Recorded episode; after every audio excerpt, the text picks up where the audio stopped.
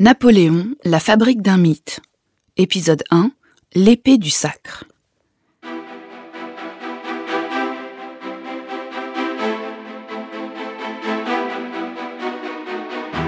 Les gloires et les désastres de Napoléon Ier ont forgé sa légende et marqué d'une empreinte indélébile l'histoire de France. Mais quel souvenir reste-t-il de l'homme? Pour le savoir, poussons les portes du château de Fontainebleau, un lieu attaché aux grandes heures de son parcours hors du commun. Ce palais impérial, qu'il qualifiait lui-même de vraie demeure des rois, de maison des siècles, conserve la mémoire du règne de Napoléon. Armes solennelles, vêtements iconiques, peintures d'histoire, objets du quotidien, vous y découvrirez de fabuleux trésors napoléoniens qui révèlent l'incroyable fabrique d'un mythe. Dans cet épisode, je vais vous raconter le destin exceptionnel de l'épée du sacre, témoin majeur de la transformation du premier consul en empereur des Français.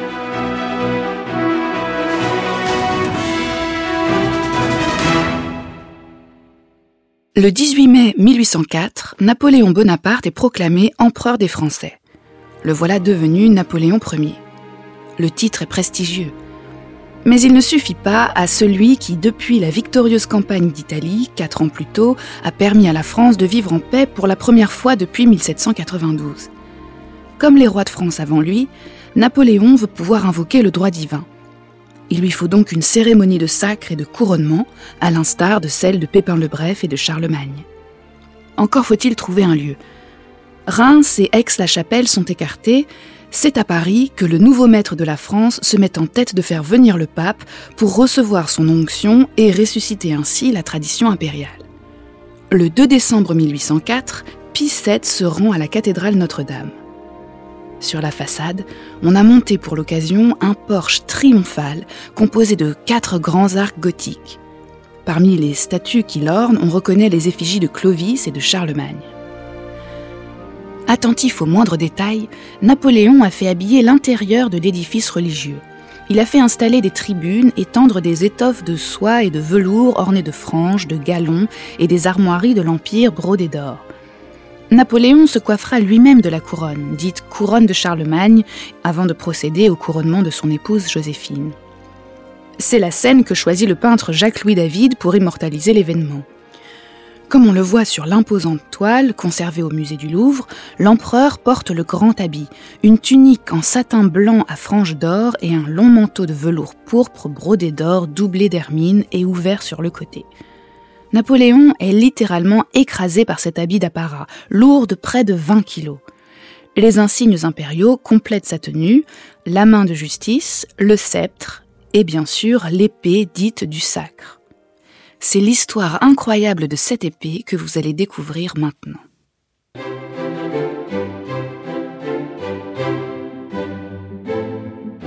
Le 23 septembre 1801, dans un contexte de rétablissement progressif de l'ordre et d'essor économique de la France, le gouvernement de la République offre au premier consul une somptueuse épée d'apparat.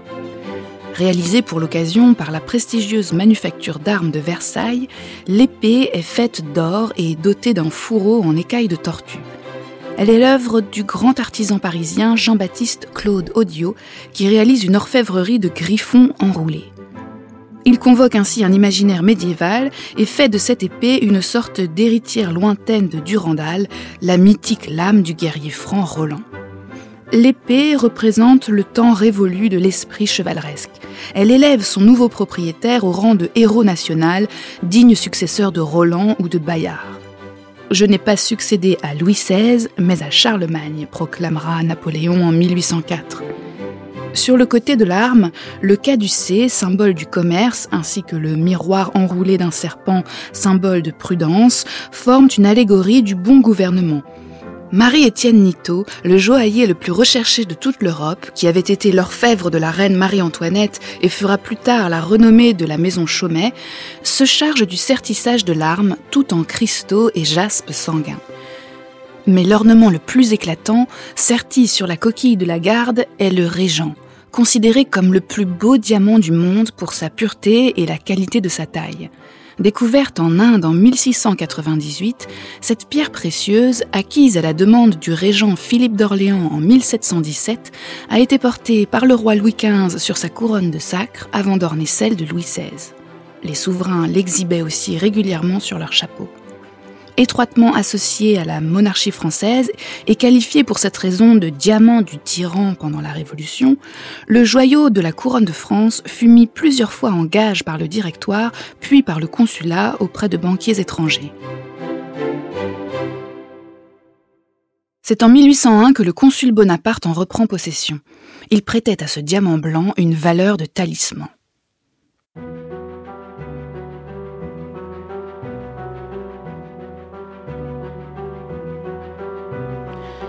Une épée n'est pas seulement une arme de guerre. Depuis le Moyen Âge, elle illustre la prérogative royale en matière de droit à rendre la justice. Le roi confiait ce symbole du pouvoir, garde vers le bas, à son connétable, faisant de lui le premier grand officier de la couronne, garant de la sauvegarde du royaume. En arborant l'épée, Bonaparte devient en quelque sorte le connétable de la République. Conscient de cette dimension politique, il la porte à maintes reprises durant ses premières années de règne. Elle l'accompagne dans toutes ses démonstrations publiques. C'est elle que l'on voit notamment sur le célèbre tableau d'Ingres peint en 1804. Le premier consul, en costume rouge à broderie d'or, porte l'épée rangée dans son fourreau. Elle représente la paix et la fortune retrouvée après une décennie de guerre qui se termine par la signature de la paix d'Amiens avec l'Angleterre en 1802 l'objet d'art de la manufacture de Versailles est bien le témoin privilégié de l'accession au trône de Bonaparte et de sa métamorphose en empereur des Français.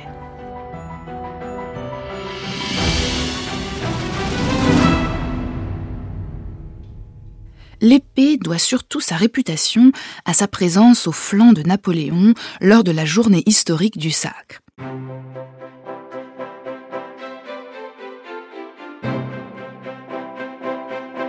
Le 2 décembre 1804, il quitte les Tuileries en carrosse et se dirige vers la cathédrale Notre-Dame aménagée à cet effet.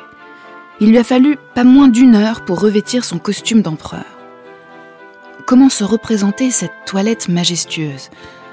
Pour cela, on peut contempler au château de Fontainebleau le grand tableau signé François Gérard qui fait judicieusement face à la vitrine contenant la fameuse épée.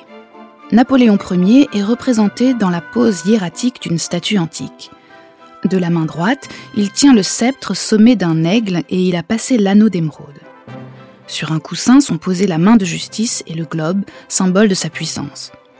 On remarque au flanc gauche de Napoléon l'épée du sacre, témoin de la mue du consul en empereur. Célébrant la journée du 2 décembre 1804 et achevée l'année suivante, la toile s'inspire du portrait classique de Louis XIV en costume de sacre peint par Hyacinthe Rigaud. La peinture de François Gérard était destinée à Talleyrand, ministre des Relations extérieures. Mais elle connaît un tel succès qu'elle devient vite le portrait officiel le plus célèbre de l'empereur. Une série de répliques est commandée à l'artiste. Elles sont destinées aux membres de la famille impériale, aux dignitaires ou bien offertes en cadeau aux représentants étrangers. Des copies sont envoyées dans les ambassades françaises. François Gérard ne chôme pas. En 1806, le peintre travaille encore sur celles affectées aux ambassades d'Amsterdam, de Vienne et de Constantinople. Le portrait, conservé au château de Fontainebleau, est le plus ancien de la vingtaine d'exemplaires connus.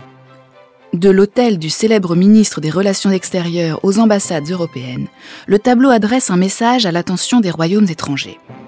Après l'épisode de la Révolution, la France redevient une monarchie et reprend sa place sur l'échiquier diplomatique international.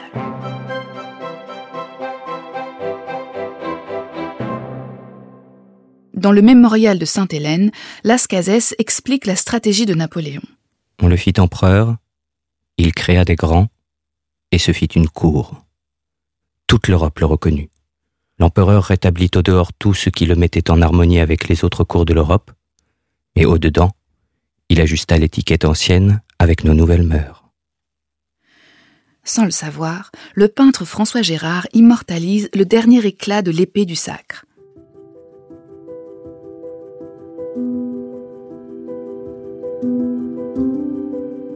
Malgré le prestige qui l'entoure, l'épée est démantelée quelques années plus tard, en 1812.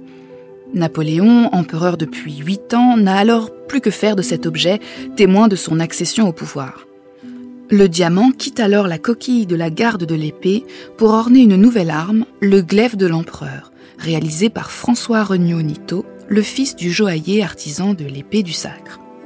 Nito fils récupère toutefois l'épée elle-même et en 1852 la propose remontée pour le musée des souverains créé par Napoléon III au premier étage du palais du Louvre. Les pierres serties sont aujourd'hui des copies. Le célèbre régent, toujours considéré comme le plus beau diamant du monde, a quant à lui suivi les changements de régime. Il est serti successivement sur les couronnes de Louis XVIII, Charles X et Napoléon III, puis sur le diadème de l'impératrice Eugénie. Il appartient désormais aux collections du musée du Louvre. L'épée reconstituée est offerte en 1880 au prince Victor Napoléon, arrière-petit-neveu de l'empereur, dans un sarcophage reliquaire qui rappelle les grandes heures du règne de son glorieux ancêtre. C'est seulement à cette époque, à la fin du XIXe siècle, qu'elle reçoit son nom d'épée du sacre.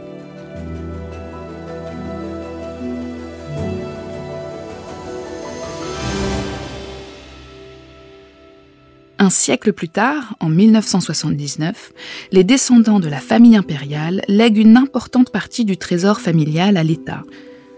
L'épée du sacre rejoint alors les collections du musée Napoléon Ier de Fontainebleau.